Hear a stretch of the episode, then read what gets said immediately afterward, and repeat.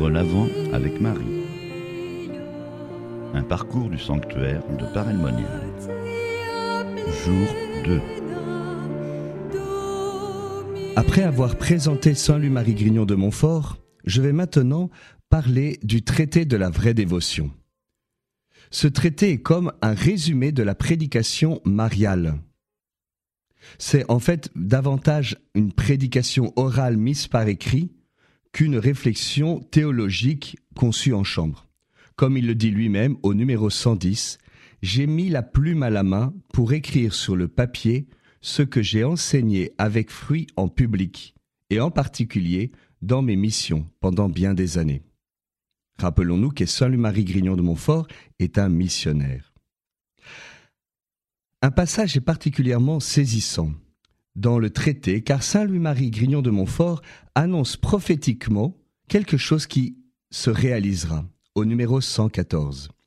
Je prévois bien des bêtes frémissantes qui viennent en furie pour déchirer avec leurs dents diaboliques ce petit écrit et celui dont le Saint-Esprit s'est servi pour l'écrire, ou, tout du moins, pour l'envelopper dans les ténèbres et le silence d'un coffre, afin qu'il ne paraisse point. Ils attaqueront même et persécuteront ceux et celles qui le liront et mettront en pratique. De fait, il y avait à l'époque de Saint Louis-Marie une grande opposition entre lui et l'ordre qu'il avait fondé de la part des jansénistes, c'est-à-dire ces catholiques marqués par une vision très moralisatrice et triste de la foi. Et historiquement, ce traité, qui est aujourd'hui très connu, est en fait resté inconnu pendant 130 ans. Le livre a été écrit vers l'année 1710, mais n'a été retrouvé qu'accidentellement qu'en 1842. Et cela dans un coffre de vieux livres en la bibliothèque de la maison mère des, des Montfortins, la maison mère de la Compagnie de Marie à Saint-Laurent-sur-Sèvre en Vendée. Cependant, dès 1842, le grand succès annoncé par Saint-Louis-Marie n'a pas tardé à se réaliser.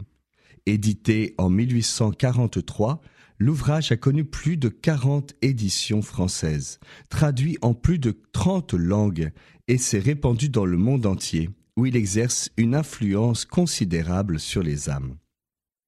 Reconnaissons que ce texte de Saint-Louis-Marie est d'abord un peu difficile, dans la mesure où c'est une autre époque, c'est un français un petit peu différent, une autre culture, et le début du traité est un peu ardu et pourrait en décourager plus d'un. C'est d'ailleurs pour cela que je ne commencerai pas par les fondements théologiques.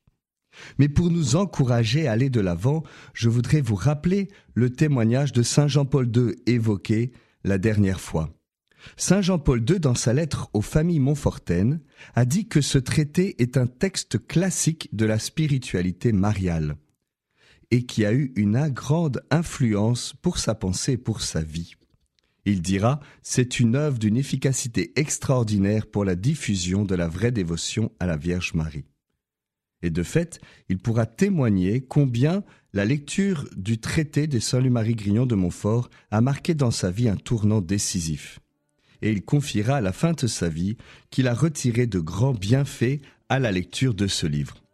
C'est pour cela que nous aussi, nous nous mettons à l'école de Saint Louis-Marie pour mieux comprendre la nécessité de la dévotion à Marie, mieux poser un discernement sur les bonnes et mauvaises manières d'être en relation avec elle, quels en sont euh, les fruits, les pratiques pour mieux nous approcher de Jésus par Marie.